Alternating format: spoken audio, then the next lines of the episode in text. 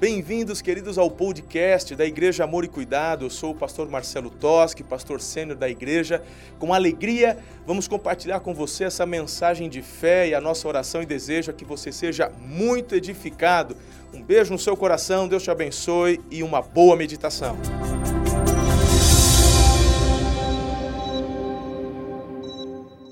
Nós estamos numa série de mensagens. A igreja que sou a igreja que sou. Seja bem-vinda à nossa quinta mensagem da série. Nós já falamos aqui sobre a nossa identidade por conta do nome profético que Deus nos deu, o amor a Ele e o cuidado com as pessoas. O nosso amor a Deus nos leva a amar o próximo e cuidar do próximo. Depois falamos de uma cultura de adoração, compartilhamos sobre a nossa visão de igrejas nos lares, que são os grupos pequenos, as nossas células. Conversamos sobre o discipulado foi tão forte semana passada, os pastores compartilhando sobre o discipulado, e, e, e pessoas a partir é, do que ouviram já se mobilizam. Não, eu preciso de alguém para caminhar junto, e pedindo um discipulador, uma discipuladora, entendendo um princípio que a nossa igreja é, adota e trabalha, de andarmos juntos, um a um, lado a lado. E hoje nós vamos para a nossa quinta mensagem e vamos conversar sobre a cultura da fidelidade. Fidelidade. Então, bora lá, queridos, vamos completar nosso coração aqui. Então, deixar mais legalzinho. Aí, pronto, tá tomando forma, né? Legal. Daqui a pouco a gente completa ele. E você pode adquirir, pegar o seu na livraria ou na loja C, tá bom? Pegue o seu, vai montando em casa. Poxa, bacana, né? Faz um painelzinho ali, cola e, e, e põe lá na sua torre de oração, em algum lugar importante para você, para que você não se esqueça. Não é? Atrás tem o versículo que é a referência dessa identidade em questão que está se tratando, hoje no caso sobre a fidelidade. E é bacana você ter ali na sua casa e estar tá constantemente relembrando daquilo que Deus tem nos chamado para sermos e fazermos. Nós vamos falar sobre fidelidade hoje, e eu quero compartilhar com vocês um livro que, assim, ó, eu não, não sei falar o que esse livro produziu na minha vida. Nós temos andado muito juntos com a visão da igreja Bethel, lá nos Estados Unidos. As canções, a cultura profética, tantas coisas lindas que têm acontecido aqui, temos aprendido e recebido uma transferência de unção lá daquela igreja. As salas de cura, né? aprendemos lá. Então, pastor Chris Volanton, ele é um dos pastores, ele é o pastor da, da cultura profética lá. É, ele é o pastor responsável também pela área de ensino lá na Bethel. E ele escreveu esse livro, Pobreza, Riqueza e Prosperidade. Irmãos, eu confesso que eu comecei a ler esse livro de uma forma assim bem despretensiosa. Comecei a ler. Eu viajo muito, então eu sempre levo o, livro e, vou lendo em aeroportos, conexões, aproveitando esse tempo. E eu fui muito impactado com esse livro. Mas demais, você não tem ideia. Tanto que eu já liguei para a Josi, falou, encomenda, porque eu só, já faz um tempo que eu li, falou, encomenda, chegou aí, mas chegaram poucos, tem uns 100 livros, já foi um monte embora, porque dei como tarefa para minha equipe, meus pastores, ministros, para lerem e estudarem esse livro. Eu devo fazer em breve, se não conseguir esse ano, ano que vem, certeza, uma série de mensagens em cima desse livro, porque, meu irmão, esse livro abriu a minha mente, me fez entender tantas coisas, tantas coisas. É sobre muitos dos princípios que estão nestes, neste livro, ou nessas páginas, que eu quero compartilhar hoje com vocês. Eu quero que vocês entendam algo que Deus quer colocar no seu coração. E é por isso que, antes de iniciar, eu quero orar. Eu quero orar com você, para que o teu coração esteja aberto para receber aquilo que o Senhor quer fazer na sua vida. Nessa mentalidade de igreja supermercado, onde eu vou para buscar minha bênção, quando o pastor vem e fala, falaremos agora sobre finanças, uma porta já se fecha. Aí lá vem ele e vai falar de dinheiro.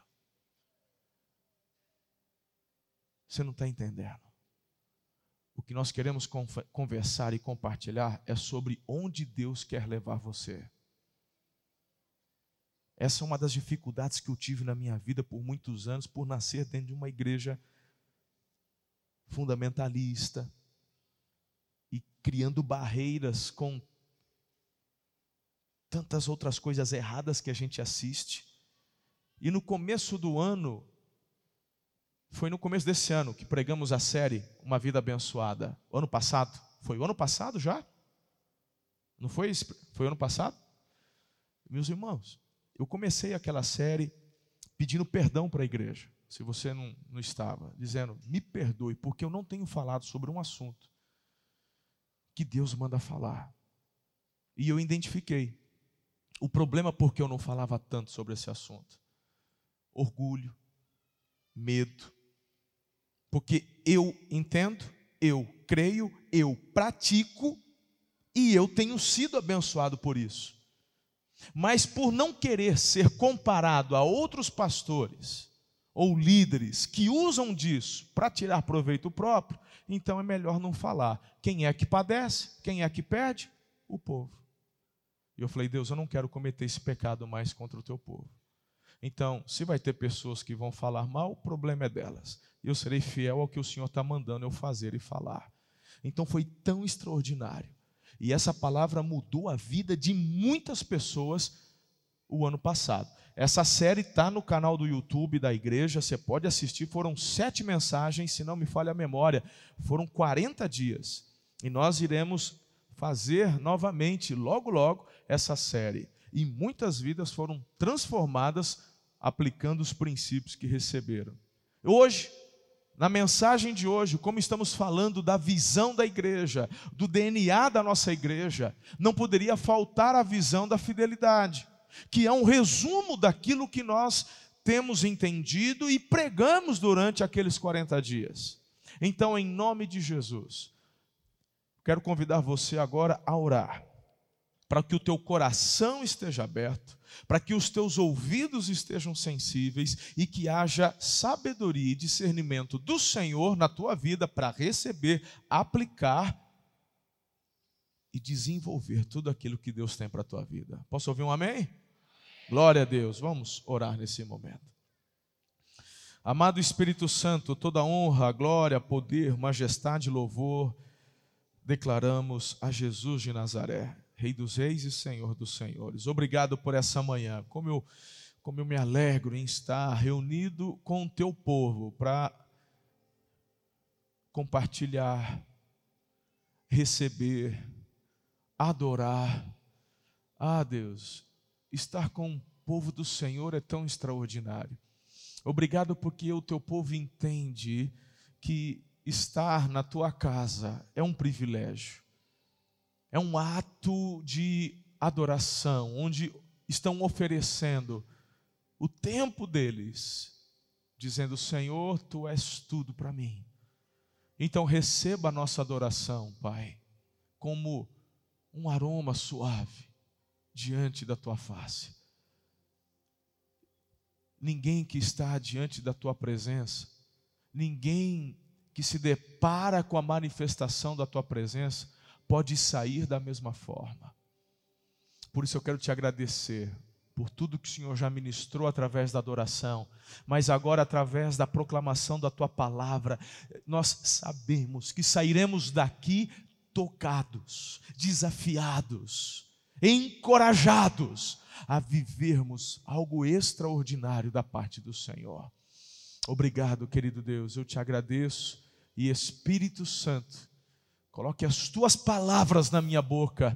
Em nome de Jesus eu oro com fé e se a igreja concorda, diga amém, aplauda bem forte o Rei dos Reis.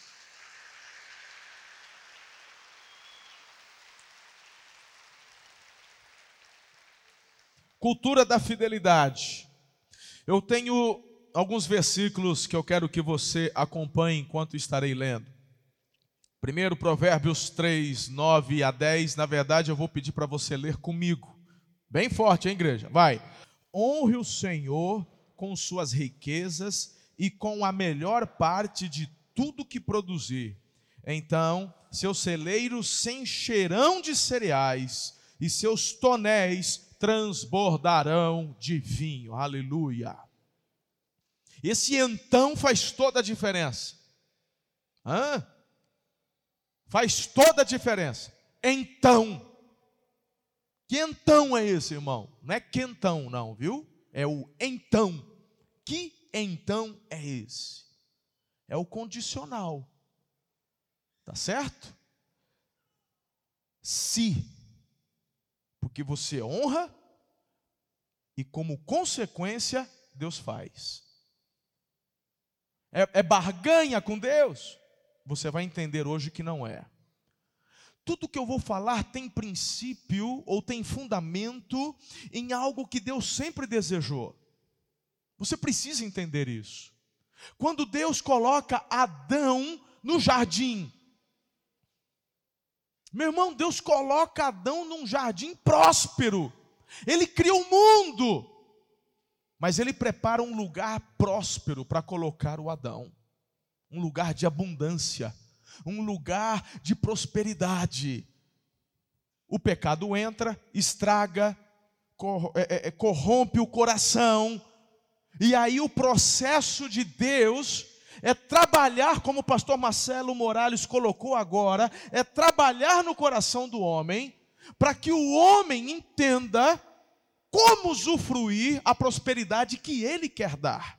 É a manifestação do céu na terra, porque no céu não tem escassez, no céu é abundância. No céu não há necessidade, e Deus quer que a terra seja uma manifestação do que há no céu. Você está comigo até aqui? Então, o processo é esse trabalhar de Deus para trazer cura no coração dos filhos, para que o coração dos filhos não se corrompa com a riqueza, mas saiba usufruir a riqueza. Quando Deus envia, meu irmão, você não tem ideia, poxa vida, vai ler a Bíblia. Você pega um Abraão que teve aliança com Deus, homem próspero. Você não vê ninguém, irmão, ninguém que serviu a Deus na palavra que terminou na miséria, que foram usados por Deus. Você pega um Samuel, que foi profeta, porque você fala profeta, você acha que o profeta, por exemplo, era, era João Batista só, irmão, que andava comendo mel e, sabe? E gafanhoto, que a Bíblia fala, né? vestia com camisa de, de, de couro de camelo. Vai olhar para o ministério de Jesus. Jesus não tinha necessidade, irmão, porque Deus levantava pessoas ricas para manter o ministério. Você tem que ler a palavra. Deus quer que haja manifestação na terra do que é no céu, mas não da forma corrompida como o diabo fez não por ganância, não por avareza, não por orgulho, não para poder oprimir, não para poder fazer você se aparecer, não, irmão, para que haja amor, para que haja honra, é diferente o valor que Deus ensina. Então, um processo na vida das pessoas, muitas vezes, é compreender isso. Preparar o coração para o derramar do que Deus quer fazer. Quem está junto? Então você vê Deus chamando o povo de Israel aprisionado no Egito por mais de 400 anos. E levou para o Egito para prosperar no Egito. Mas aí se tornaram escravos no Egito. Mas Deus opera a libertação. Para onde? Deus tira o povo de Israel da fogueira, da, da, da onde? Da, do, da frigideira para jogar no fogo? Não, Deus fala: vou tirar vocês aqui do Egito, que era o lugar mais próspero da terra naquela época. E vou levar vocês para uma terra que mana leite e. Só que tudo que Deus quer nos dar como prosperidade não se passa pelo caminho da vagabundagem, da preguiça. Deus não está nesse negócio, meu irmão, de abençoar você para você ganhar na loteria. Está na hora de você amadurecer. Quem é membro dessa igreja já está na pegada, mas de repente você está frequentando, está aí perdido. Larga a mão disso, irmão. Porque tem gente que joga na loteria e ora para Deus para ganhar. O único que talvez faça você ganhar uma porcaria dessa é o capeta. Porque ele sabe que isso vai estragar a tua vida. É, mas Deus, não quer te, Deus quer te prosperar através do teu esforço, do suor do teu rosto. É dessa forma que você vai prosperar. Deus fala: Eu mando vocês para uma terra que mana leite e mel. Só que quando eles chegam lá, os doze espias, o que, que eles enxergam? Gigantes. Mas eles viram que Deus falou que tinha? Viram. Falaram que manava leite e mel, terra abundante. Mas onde os olhos deles estavam? Nos gigantes. Eles olham para os gigantes e olham para eles. Eles dizem assim: Nós somos como gafanhotos. Ou seja, Deus nos trouxe para morrer aqui. Poxa, esse Deus é, é cruel demais, né? Largasse lá comendo melão, pepino, cebola e alho, né? Amassava tijolo, mas pelo menos tinha pepino, melão, alho. Mas tirou de lá, olha, abriu o mar vermelho, não precisava nem ter esse esforço todo. Coluna de, de, de nuvem de dia para proteger do sol, coluna de fogo para esquentar de madrugada, que deserto de noite é frio maná, milagre só para matar a gente aqui. Esse Deus é. Não é ridículo?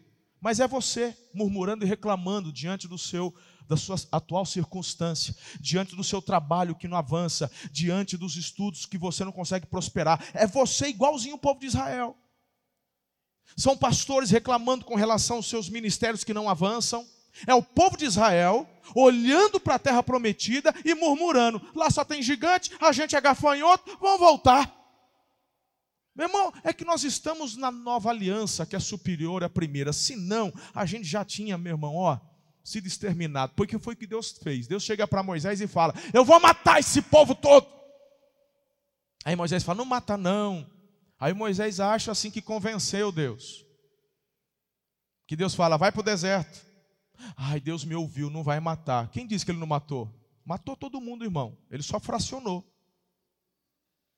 Matou em 40 anos, porque ninguém dos que murmuraram entraram. Quem está entendendo isso?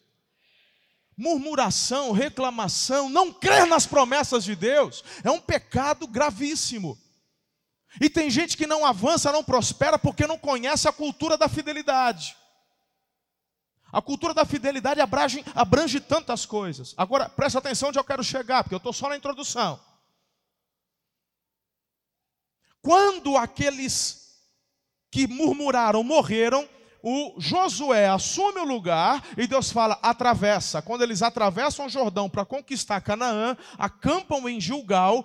Naquele momento era a época da colheita, tinha trigo plantado, colheram um trigo, co tostaram um trigo, comeram da, do fruto daquela terra. Naquele dia o maná cessou. Naquele dia que eles comeram, não, show, não, não, não teve mais maná. Maná era uma sementezinha, como parecia uma semente de coentro. E com aquela semente eles faziam um pão. E era uma medida diária. Quem pegasse porção dobrada, no outro dia tinha bicho. Deus falou: é todo dia. O único dia que vão pegar porção dobrada é na sexta, porque no sábado não trabalha, é descanso. É dia de adoração. Mas no dia que eles comeram do fruto da terra, uma maná cessou. Aí você fala: Nossa Deus, a gente vai para a guerra e não tem maná. Puxa vida. Né? Eu estava tão acostumado, 40 anos chovendo maná.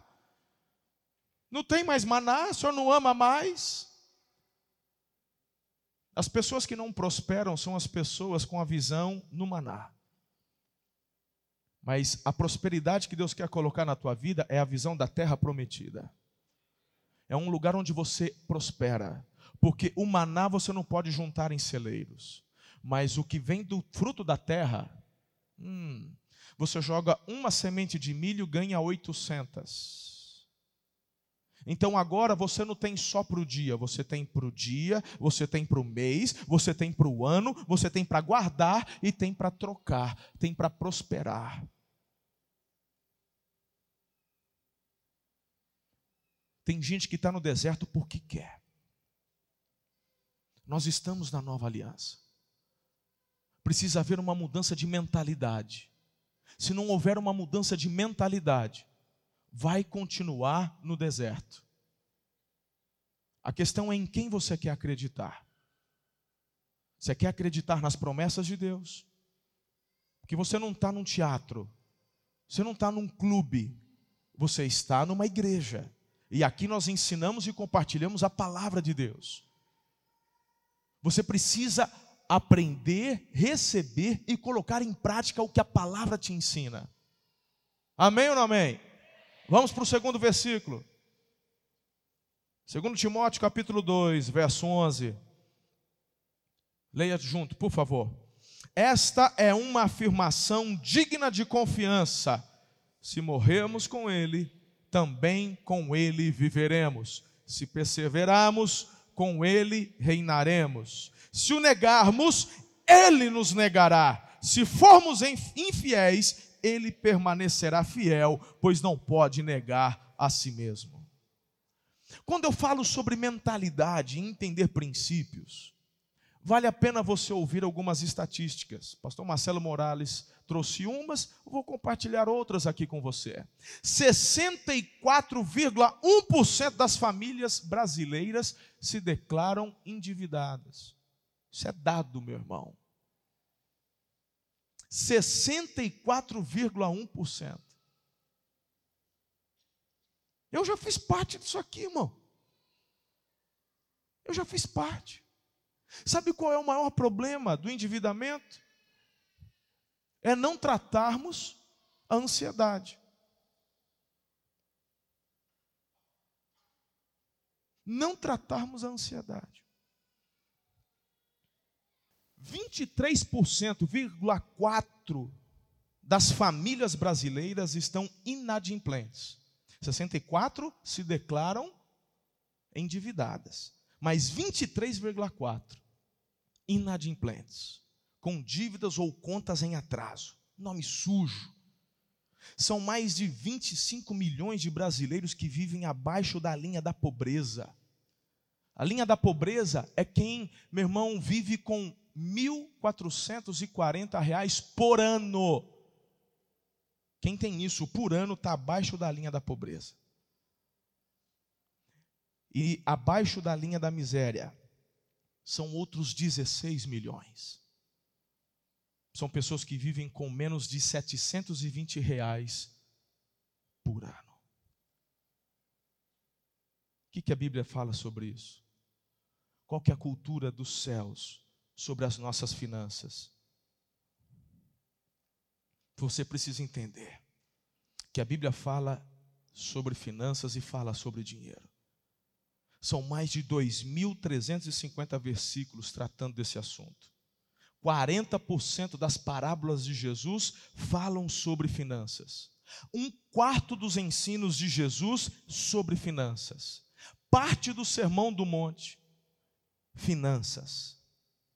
A palavra crer é usada 270 vezes na Bíblia, orar 371, amor 714, dar 2162.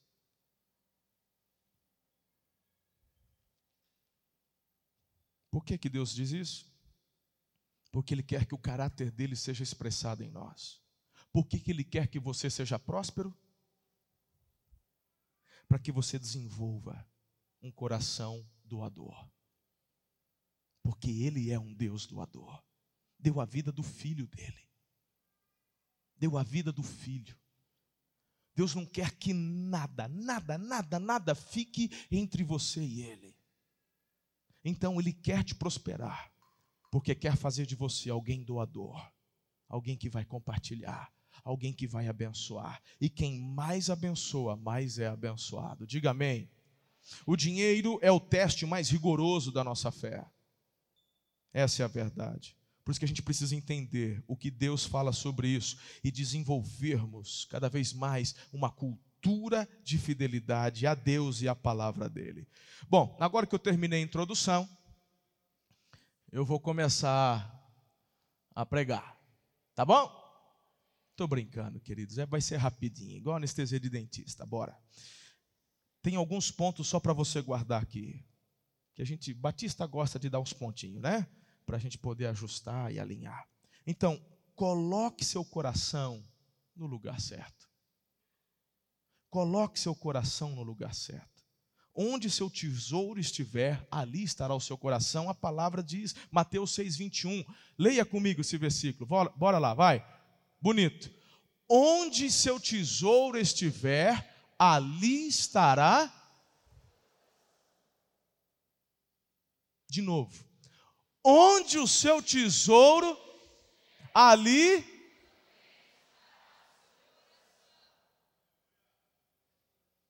Esse princípio se aplica a todas as áreas da vida.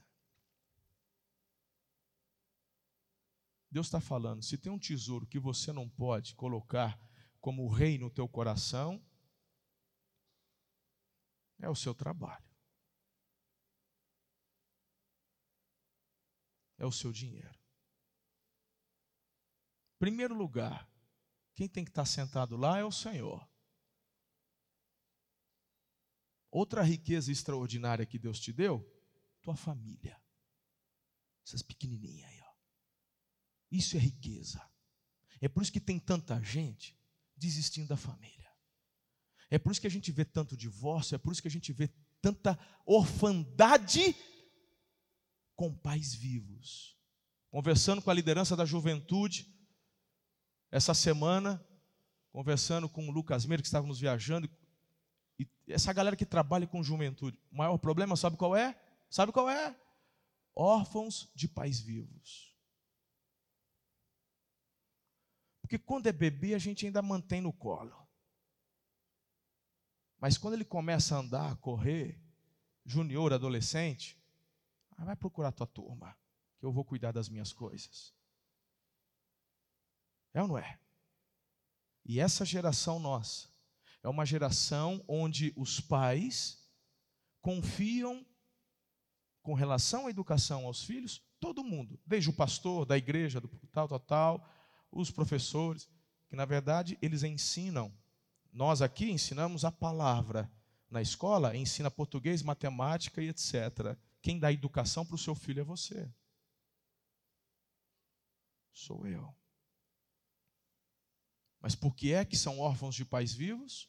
Porque o nosso coração tem outro rei.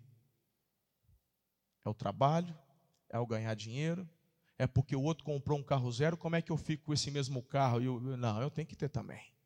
E você não consegue aguardar e esperar o tempo de Deus, o time de Deus. Você não quer passar pela escola de preparo que Deus faz contigo para que você administre o que Ele quer dar. Então, nessa ansiedade, e por que é que o Brasil está batendo recordes aí de suicídios? Inclusive entre pastores. Por quê? Ansiedade. Ansiedade. Quem que é o rei no coração de verdade? Qual que é o tesouro do seu coração?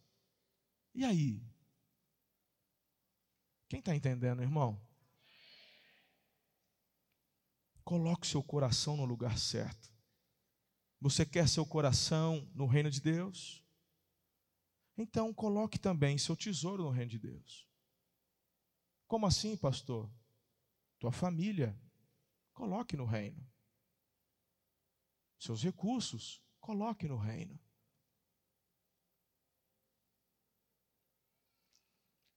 O egoísmo nos ataca antes de ofertarmos algo e a ansiedade nos ataca depois. 1 Timóteo 6,10. Acho que vale a pena você ler comigo também.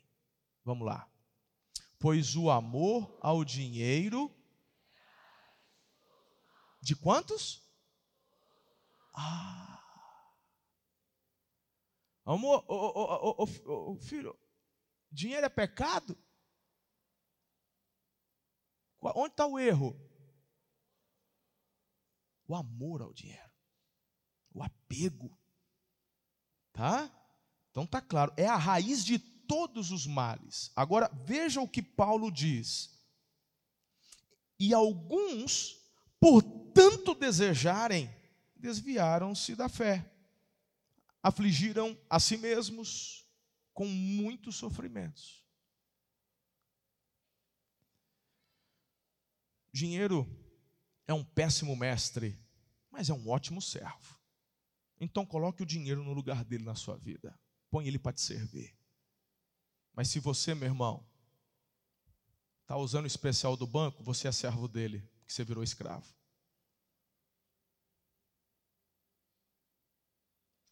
É ou não é? A gente gosta de criticar, nós criticamos muito. Marcelo Morales disse que o Brasil é um dos lugares onde os juros, a taxa de juros é a maior do mundo. Sim ou não? Claro, irmão. Se a gente escolhe pagar, tem quem quer emprestar. Simples. Simples. Tem que mudar isso aí, meu irmão. Não, não vai mudar se você e eu não mudarmos. Simples. Se você quer dinheiro, tem gente que quer emprestar juros. Os bancos estão aí. Você é daqueles que paga só o, o, o mínimo no cartão de crédito?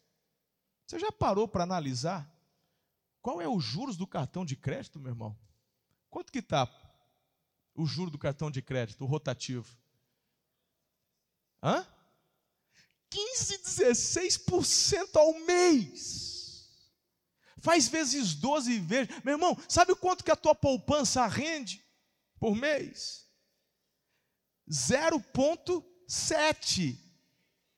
3. Você já está aplicado no CDI, irmão. Isso é CDI. 7, 9 é CDI. Poupança 3, 0,3. 3%. Você pega um dinheirinho, você pega 100 reais, põe na poupança. No, no mês seguinte, eles te devolvem 0. Ponto, o que, que é 0,3 de 100 reais? Faz a conta aí para mim, Marcelo Morales. Hã? 3 centavos. 30 centavos. Ó. Aí você fala, mas já é alguma coisa. É, mas você está no rotativo, ele está te levando 15%. Se você deixar 100 reais a 15 de juros, a 15% de juros, você vai ficar com quanto depois? 100 menos 15%. 70?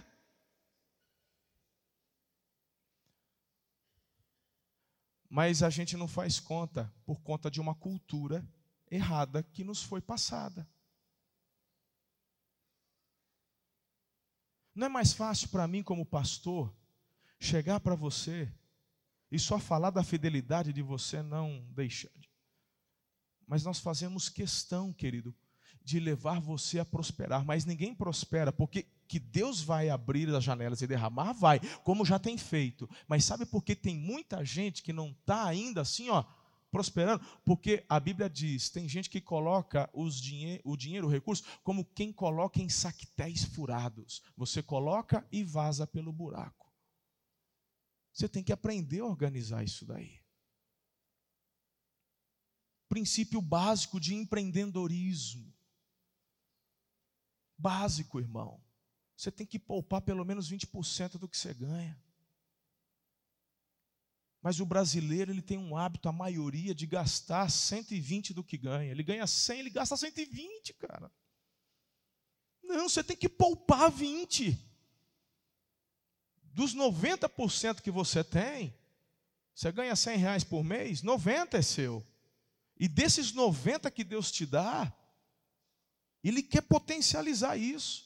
Mas aí você gasta 120, 100, não, irmão. Dos 90, porque 10 é do Senhor, que você foi fiel, Dos 90, reserva 20. Quem ainda tem pouco, põe na poupança. Juntou já um pouquinho mais, investe depois num CDI. Vai fazendo. Daqui a pouco você compra um terreninho ali, tal, tal, tal. Uh, investe na família. Vai fazer um inglês. Põe um filho fazer um inglês. É empreender. Ninguém prospera recebendo, meu irmão, pote de ouro que vem do céu. Se o povo de Israel, para herdar a terra prometida, teve que lutar, Deus faz a parte dele. Deus derruba o um muro, mas eles tiveram que ir para cima e derrubar, vencer. Quais são os inimigos que precisamos enfrentar? É o inimigo da preguiça, é o inimigo do, do, do medo, porque o medo rouba o teu empreendedorismo. O que, que você faz, irmã? É coxinha? É coxinha? Então tá na visão de Deus, do seu empreendimento, Deus fala, você já é uma empresária. Fala, não, eu só faço coxinha. Não, você não faz coxinha, você é uma empreendedora. Só que quando você faz a coxinha, a visão comum do brasileiro, ah, vamos jogar mais farinha nesse negócio aqui, diminuir o recheio.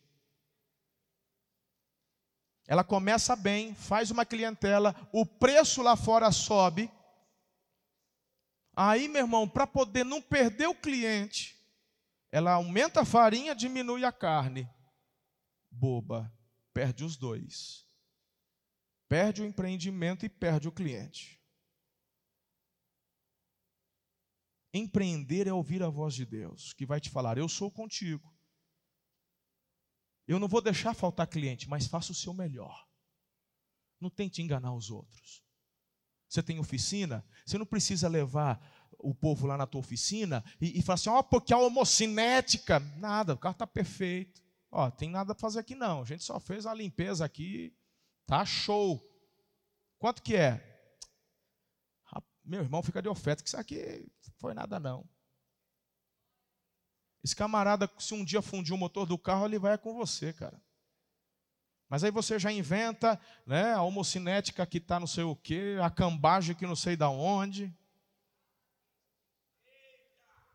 Aí o cara quer prosperar, irmão, não consegue pagar o salário dos funcionários. Deus não está nesse negócio errado aí.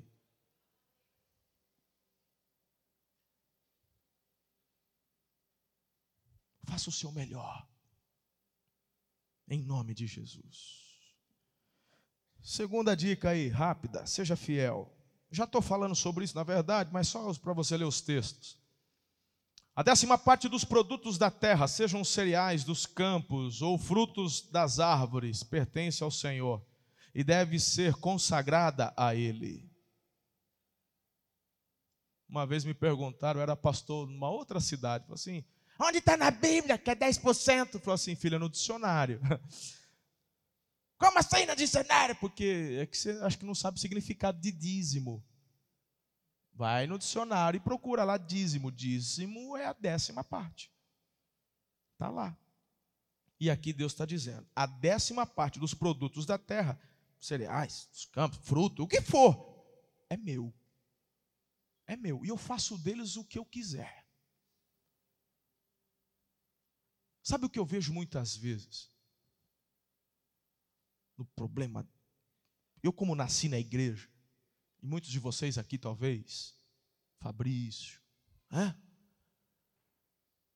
a gente começa a querer ser meio dono da igreja. Aí a gente a gente não devolve o dízimo. Tem gente que quer pagar o dízimo. Quando você paga alguma coisa, você já está falando, é, então eu sou dono disso. Eu estou pagando, eu sou dono. Você não está pagando, você está devolvendo o dízimo. Tá certo? Você está devolvendo algo que não é seu. E aí, quando nessa mentalidade eu estou pagando, eu quero mandar no que é que vai fazer. Aliás, fui eu que paguei. Mas o Senhor está dizendo: é meu. É meu. E uma das coisas que Deus quer ensinar para você prosperar é a cultura da honra, não da escassez.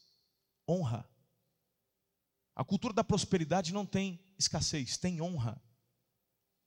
O que Deus quer fazer muitas vezes através da igreja, do que Ele faz, da expansão, é ensinar a você um princípio. Vocês não têm ideia do tanto de empresários dessa igreja, microempresários, que, se, que chegaram aqui e a mentalidade deles foram transformadas. Por quê? Começaram a enxergar na igreja, nessa igreja, uma cultura de excelência. Porque a gente não faz porque precisa, a gente faz porque queremos honrar, queremos fazer o melhor. Tem ar-condicionado, tem telão, tem um monte de coisa. E, e, e, a gente investe. E ação social. A sua igreja, essa é igreja. Só de ação social tem 27 funcionários, 28 funcionários com carteira assinada, irmão. Faz a conta. Só despesa de salário.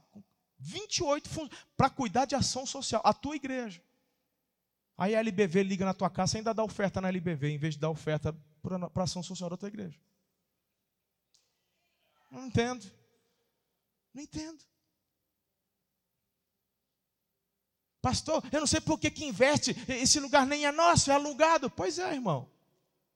Porque o padrão do céu é um padrão de honra, de excelência. Eu faço questão de honrar os proprietários desse lugar.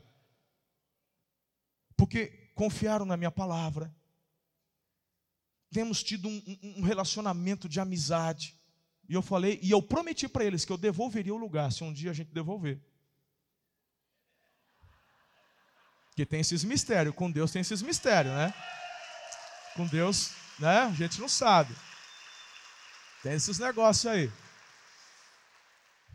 E eu disse para eles que o, devo, que o faria de uma forma muito melhor.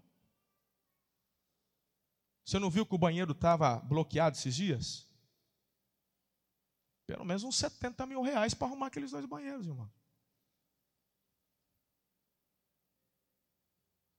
Mas o egoísta, o egoísta ele só olha e olha o carro, ele fala, ó, oh, pastor, com essas roupas dele aí. É, eu vou ficar dando dízimo nessa igreja, nada. Então faz o seguinte: vaza da igreja e dá em outra, porque você está perdendo a bênção, irmão. De verdade. Aplique em outra. Mas não fique sem aplicar. Agora, presta atenção. Presta atenção. Se você vai dar em outra, fica na outra. Se você não confia nessa administração, se você não confia nessa igreja, agora não vem para cá porque aqui tem ar condicionado, porque aqui tem não sei o quê, porque aqui é moderno. Não, não, não, não, não. Se você, então vai para lá. Se é a igrejinha lá que tem ventilador, que é, é, então vai para tudo bem, mas não deixe de devolver aquilo que não é seu. Seja fiel. Porque eu faço questão que você viva o que eu estou vivendo. O que eu estou experimentando. Eu sou um assalariado, irmão. O meu salário não é porcentagem dessa igreja, não, do que entra. Eu tenho um salário, e o meu salário é o conselho dessa igreja que me dá. Tem o reajuste anual, como todo mundo tem. Só que eu vivo a cultura da honra. E Deus tem me honrado. Nunca pedi um aumento de salário. Mas eles sabem. Quem me honra é o Senhor.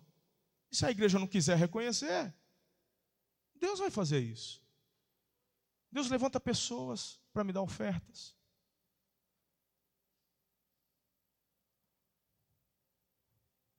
Você já experimentou isso, irmão? Alguém já chegou para você e te deu uma oferta? Já? Você já me viu pedindo oferta para mim aqui alguma vez? Você já me viu pedir isso alguma vez? Mas tem pessoa que chega e traz a oferta. Porque a fidelidade tem a ver com honra não com obrigação, não com legalismo. Se você, quando vem devolver o seu dízimo, você vem com a cara fechada, por, por, isso que a Bíblia ensina: Deus ama o que dá com alegria, porque é fruto de honra, é fidelidade, irmão. Fidelidade não se baseia em legalismo, em farisaísmo, em religião, se baseia em honra. Deus está dizendo: é meu e eu faço o que eu quiser.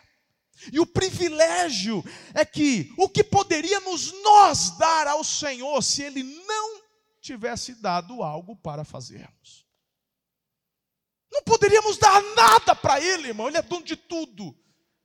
Mas Ele nos ama tanto que Ele quer nos dar a, o privilégio de participar, de adorá-lo através daquilo que Ele nos dá. E aí Ele fala: então 10% você me devolve. Eu tenho uns planos aí. Tem gente que eu quero honrar, eu quero expandir o reino, eu quero fazer umas coisas bonitas para vocês aprenderem um pouco mais da cultura do céu sendo manifestada na terra. E aí você não entende essa fidelidade e fica fora.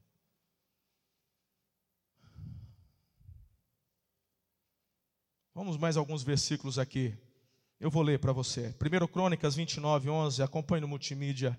Ó Senhor, a ti pertencem a grandeza, o poder, a glória, a vitória e a majestade. Tudo que há nos céus e na terra é teu, ó Senhor. Este é o teu reino. Tu estás acima de tudo. Riqueza e honra vêm somente de ti, pois tu governas sobre tudo. Poder e força estão em tuas mãos e cabe a ti exaltar e dar força.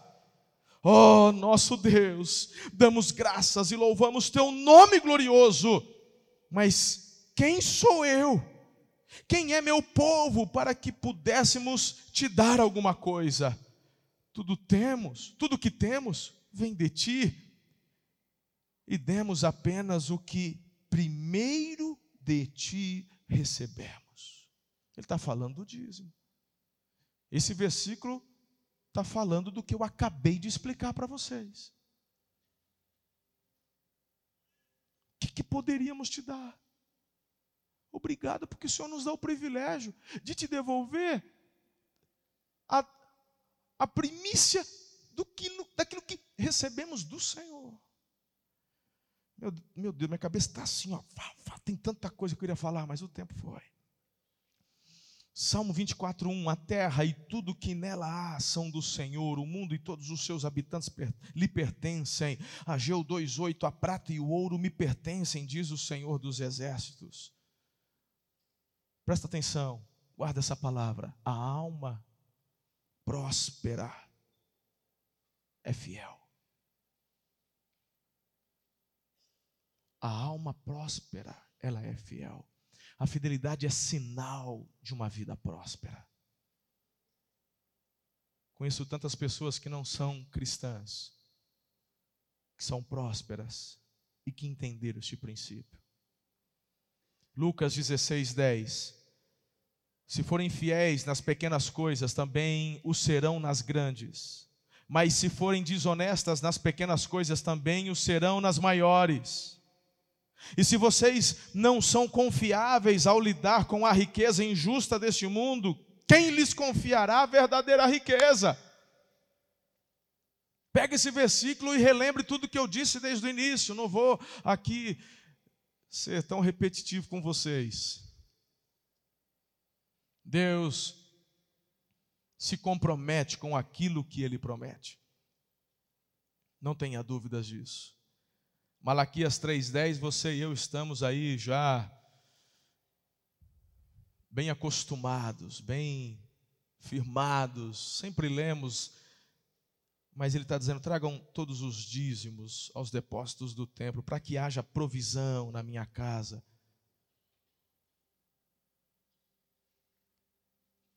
A Bíblia fala: se você fizer isso, eu vou. As janelas dos céus estão abertas, porque o meu desejo é abençoar. Irmão, o desejo de Deus é abençoar. O que, que Ele vai querer tirar de você, irmão? Deus não, pastor, mas o pastor.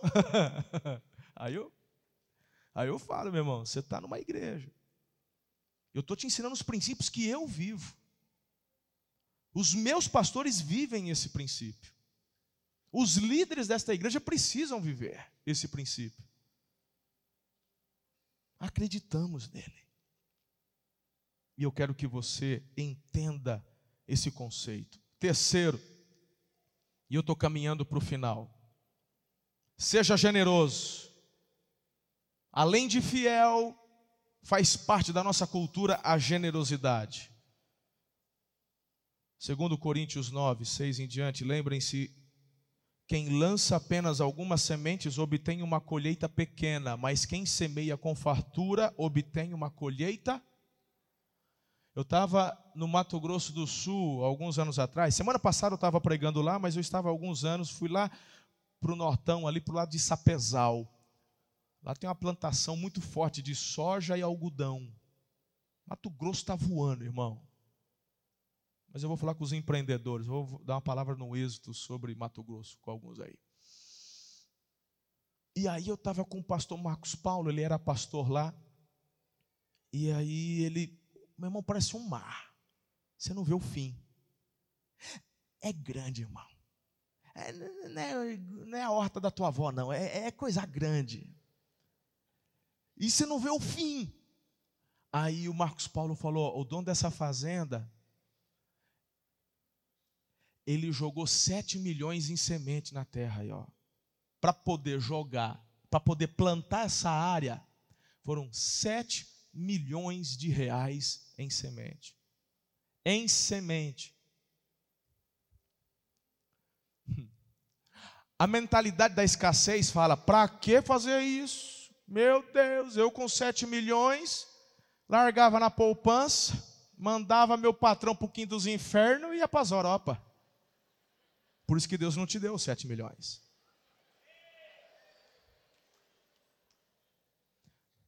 Porque Deus quer dar nas mãos daqueles que têm o entendimento da prosperidade, porque Ele sabe que aqueles 7 milhões virarão 500 milhões. E esses 500 milhões não vão ficar os 500 nas mãos dele. Dos 500, 7 foi para a empresa que vendeu a semente. 100 vai para o pessoal que está fabricando maquinária agrícola e funcionário para operar esses daí. Uns 20, 30 vai para os intermediários, os vende, o que compra e vende. E, meu irmão, e para ele vai sobrar um tantão bom também, aleluia. Que ele vai pegar daquele tantão, sabe o que ele vai fazer com esse tantão? Jogar 7 milhões de novo. Ah, mas sobrou mais. Ah, sobrou mais, ele compra mais um outro tanto de terra. E continua fazendo.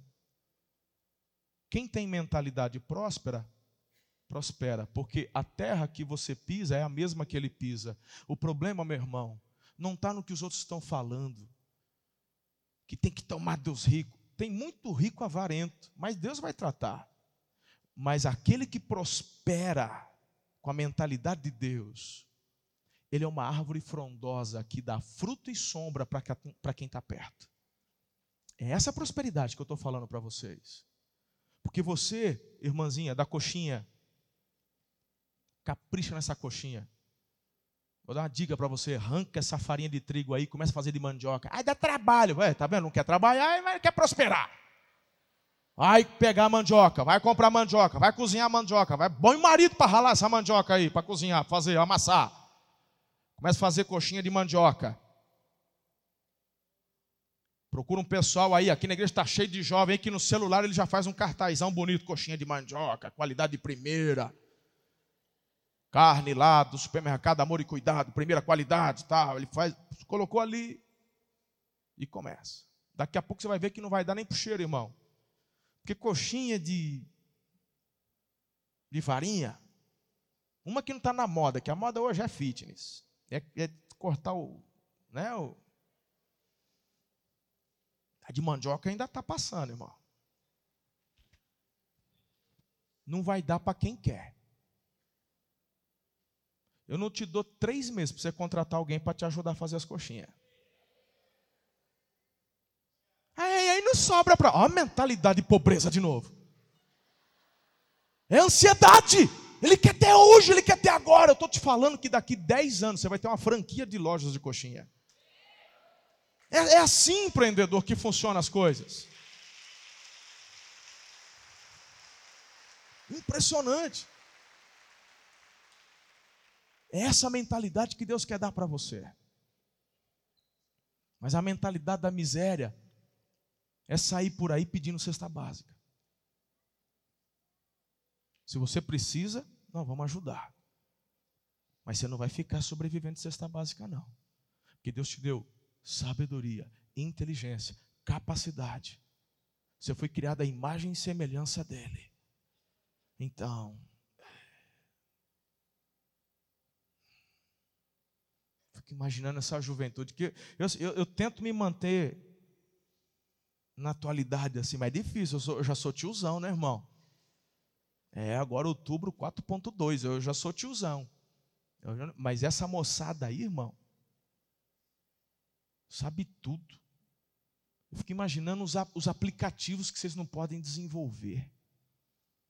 Tem um aplicativo que o cara faz e ganha milhões. Deus quer levantar mantenedores do reino.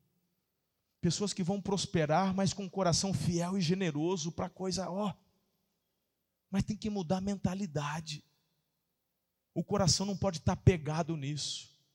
Você tem que pensar no legado que você quer deixar, numa herança que você quer deixar, que Deus te deu. Faz sentido isso para vocês? Amém. Então é tudo crente. Está na palavra, faz sentido. Se você acha que eu estou exagerando,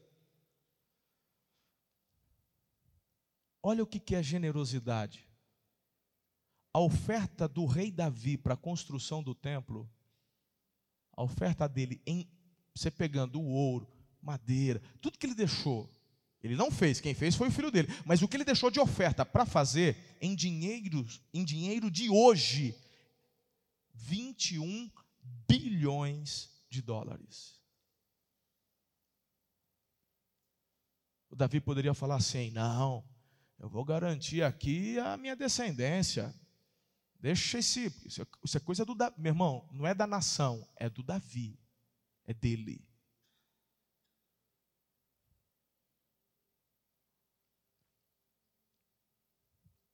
Davi que cuidava de ovelha. Ele não deu tudo, não. Foi uma oferta. Onde é que Deus não pode colocar você? Onde Deus não pode colocar você? A viúva, ela deu duas moedas, mas a, a Bíblia fala, a oferta dela foi extravagante. Duas moedas. Ah, teve a, a, Maria que quebrou o vaso de perfume, lembra aquela que quebrou o vaso de perfume em Jesus ali e tal? O perfume tomou conta da casa. Aquele perfume avaliado em 300 denários. O denário era o salário de um dia, ela pegou o salário de um ano e jogou fora. Na visão do Judas. Porque quem tem pensamento egoísta de miséria, de escassez, é o Judas. O Judas vê uma oferta generosa e fala: rapaz, para que isso? É louco. Para. Eu me lembro há muitos anos atrás, nós fizemos um céu de Araçatuba. Meu Deus, que ano que foi isso? 2008? 14? Imagina, foi antes. 2012, 13, mais ou menos por ali. Mas sei lá. Fizemos céu de Araçatuba. O que, que foi isso, pastor? As células no mesmo dia, na quarta-feira, no mesmo horário, às 9h45 da noite, soltaram fogos. E a gente espalhou cartazes, outdoors, na cidade de Araçatuba, dia tal, hora tal, olhe para o céu de Araçatuba. Contratamos um, um avião para poder filmar lá de cima. Aí a gente fez algumas baterias extras em pontos específicos. Meu irmão, Araçatuba virou um céu. Mas o que, que é hoje? Tem campeonato? Não, não tem jogo de futebol, não tem campeonato, não tem nada. O que, que é? Não, não demorou muito. Começaram as críticas no Muro das Lamentações dos crentes, que é o Facebook. Que descobriram que era a igreja que tinha queimado fogos. Aí começaram a falar: é, é um absurdo, onde já se viu, jogar esse dinheiro fora, podia dar para os pobres, podia ir em ação social. Mentalidade de escassez. É Judas. Fizemos isso para a glória de Deus. Queimamos fogos para falar só o Senhor reina. Declaramos profeticamente que Jesus é o Senhor dessa cidade. Nós celebramos aquele que nos deu vida. Meu irmão, graças a Deus, a maioria da cidade vibrou, gostou. Que lindo, que maravilhoso e tal, e bababá. Que a gente ficou mais com aquilo que é colorido, né? Não fizemos tanto aquele. Mas que coisa linda. Mas os Judas criticaram.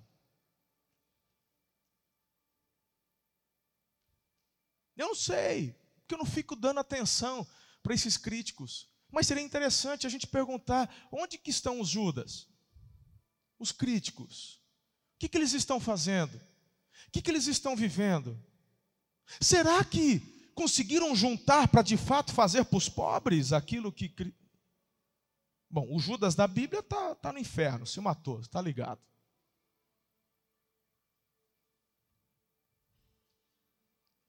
Generosidade faz parte da nossa cultura. Faz parte.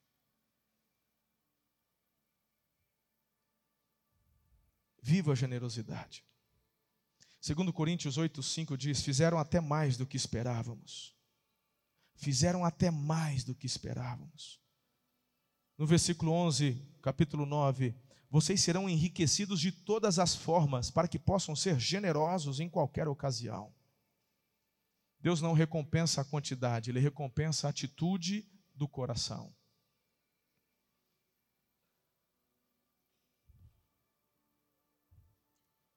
Quarto ponto é desenvolva uma mentalidade próspera, mas eu falei sobre isso o tempo todo, diga amém. Só vou ler o versículo, Deuteronômio 8,18. Lembrem-se do Senhor, o seu Deus, pois é Ele quem dá a vocês a capacidade de produzir riqueza, confirmando a aliança que jurou aos seus antepassados, conforme hoje se vê. Eu queria que você, em nome de Jesus, entendesse a diferença entre pro pobreza e prosperidade. A pobreza vive para hoje, mas a prosperidade deixa um legado. A pobreza vê em cada oportunidade um problema, mas a prosperidade vê em cada problema uma oportunidade. A pobreza teme o futuro, mas a prosperidade faz história. A pobreza culpa os outros por sua condição, mas a prosperidade se responsabiliza por coisas que não são sua culpa. A pobreza pergunta: O que você vai fazer por mim? A prosperidade pergunta: O que eu posso fazer por você?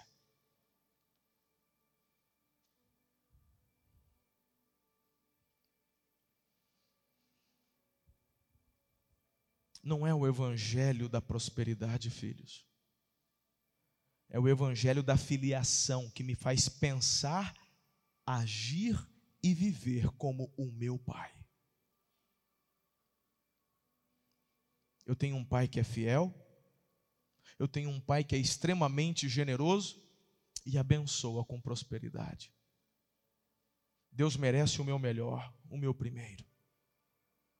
Você não dá para ser abençoado pelo Senhor, mas porque é abençoado por Ele. E eu sei ah, como eu sei que essa manhã eu estou falando com muita gente aqui. Eu, daqui eu posso sentir que tem empreendedores que estão assim, o coração está ardendo. Você tá, eu estou pregando, você está falando, é isso, eu quero viver isso. Pois bem, é para você mesmo. É para você mesmo. A abundância, a prosperidade de Deus. E o Senhor quer abrir mesmo as janelas dos céus, mas você precisa viver esse DNA: fidelidade, generosidade, esse, essa mentalidade próspera, de que você não está aqui apenas para usufruir, mas para poder fazer parte dos que geram, dos que promovem, porque você vai usufruir do fruto que você colhe. Eu estou chamando hoje, aqui nessa manhã, os agricultores de Deus, os empresários de Deus, os empreendedores de Deus, os estudantes de Deus. Ei, Ei, dona de casa, de repente você está falando, isso não é para mim, como não? Você precisa ler Provérbios, porque o Senhor fala que você é a empreendedora do seu lar, mulher virtuosa. Deus te dá uma capacidade de você na sua casa multiplicar o que você tem, você não tem ideia. Eu não sei quem você é ou o que você faz, o que eu estou afirmando é que tudo que você é e faz, Deus quer colocar a mão dele através da sua mão para chegar a um patamar extraordinário. Esse DNA tem que tomar conta da tua vida. Não é, meu irmão, que você vai colher amanhã. mês que vem, porque não é assim que funciona. O Criador do universo já decretou para cada semente tem um tipo de tempo, tem uma quantidade de tempo, tem um tipo de solo. Sabe qual a diferença do que estão colhendo em abundância? Eles estão ouvindo. Eles estão ouvindo, irmãos. Eles estão tendo sensibilidade para ouvir. Você precisa ouvir o que Deus está fazendo. Trabalhe com Ele. Não faça de Deus teu funcionário. Trabalhe com Ele. Deus, o que o Senhor está fazendo, eu quero fazer contigo.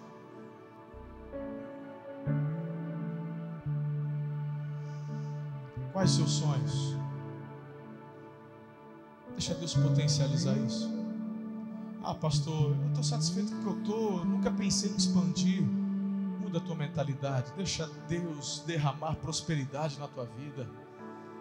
Ah, já passou meu tempo, passou não, irmão. Caleb tinha 80 anos, ele falou: Eu estou forte. Talvez você não vai pegar um pacote de cimento e pôr nas costas, mas você tem sabedoria para falar o que fazer com esse pacote de cimento. Então você vai gerir e conduzir sua descendência, aqueles que estão ao seu redor, a crescerem. Empresário, prospere seus funcionários, empresário. Deixa os teus funcionários ganharem também com você. Seja generoso, surpreenda. Aquele funcionário fiel, leal, produtivo, invista na vida dele. Dá uma viagem para ele. Gere um filho. Não tenha mentalidade de escassez. Mas que na sua empresa, na sua casa, a prosperidade do céu se manifeste lá. Isso é um favor de Deus. Isso é um favor de Deus. Espero que você tenha sido muito edificado com essa palavra. Não se esqueça de inscrever-se aqui no podcast e também no canal do YouTube e nos seguir em todas as redes sociais para manter-se informado de tudo que acontece aqui nas igrejas Amor e Cuidado. Um grande abraço, até a próxima, um beijo no seu coração.